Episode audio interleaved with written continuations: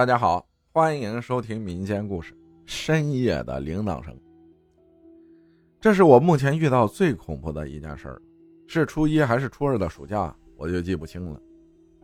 我们家的设计有点特别，就是有一间房间专门独立在楼梯旁的，我就睡在这个房间。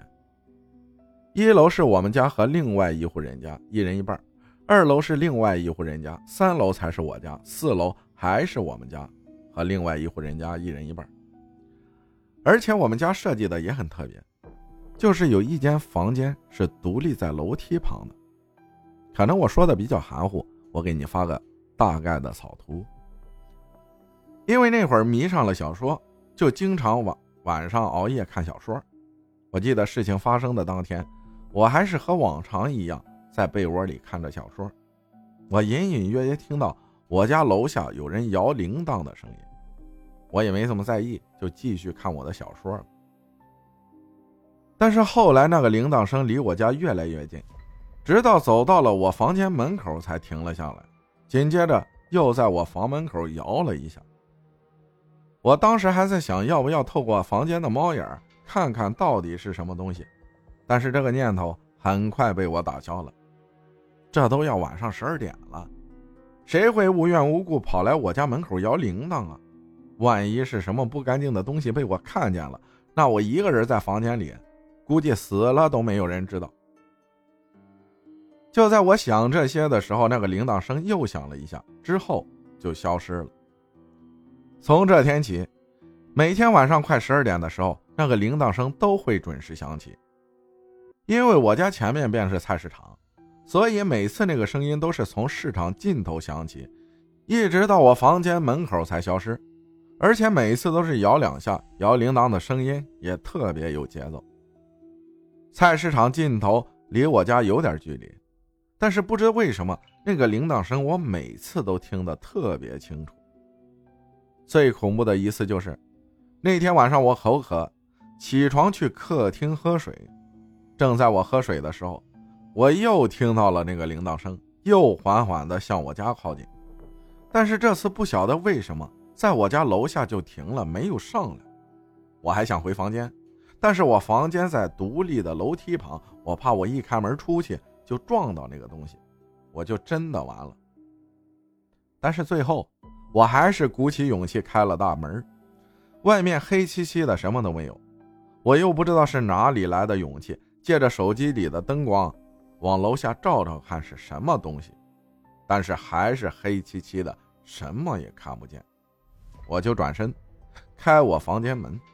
就在这时，那个铃铛声响起来了，还是和之前一样有节奏的摇着，缓缓的向我房间门口靠近。我当时是真的吓坏了，开门的手都在抖，因为手抖的厉害，所以一直打不开房门。那个声音快要靠近二楼的时候，门终于被我打开了。我连忙跑出去，一下子把门关紧了，反锁，钻进被窝里，一动也不敢动。这个铃铛大概持续了一个星期，才消失的。后来开学有一次下午，我去同学家等他吃好饭，一起去上晚自习，就没事和他聊起了我暑假遇到的事情。刚好我同学爸爸也听见了，问我家住在哪里。我说。就是走菜市场里边一些，以前旁边是个邮政局，但是那个邮邮政局后来搬了，改成人家的住宅楼了。接下来我从我同学爸爸那儿听到一个，我现在想想都细思极恐的事情。同学爸爸说，你家那个地方以前死过一个男人，刚好位置就在你家旁边的巷子里。那天中午，那个男人可能是干活太累了。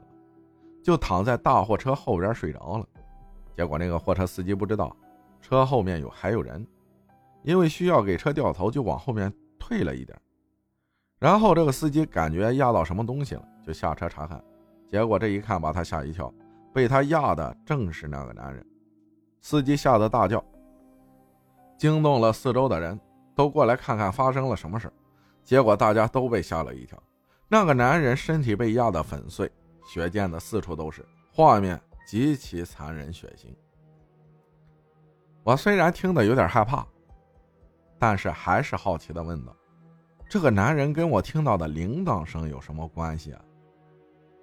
我同学爸爸说了我这辈子都忘不掉的话：那个男人生前就是卖铃铛的，每次赶集，乡里的人都能看见他卖着小孩玩的铃铛，而且当时他的尸体并没有完全清理干净，还有一些骨头渣子，因为太小了就当场埋了。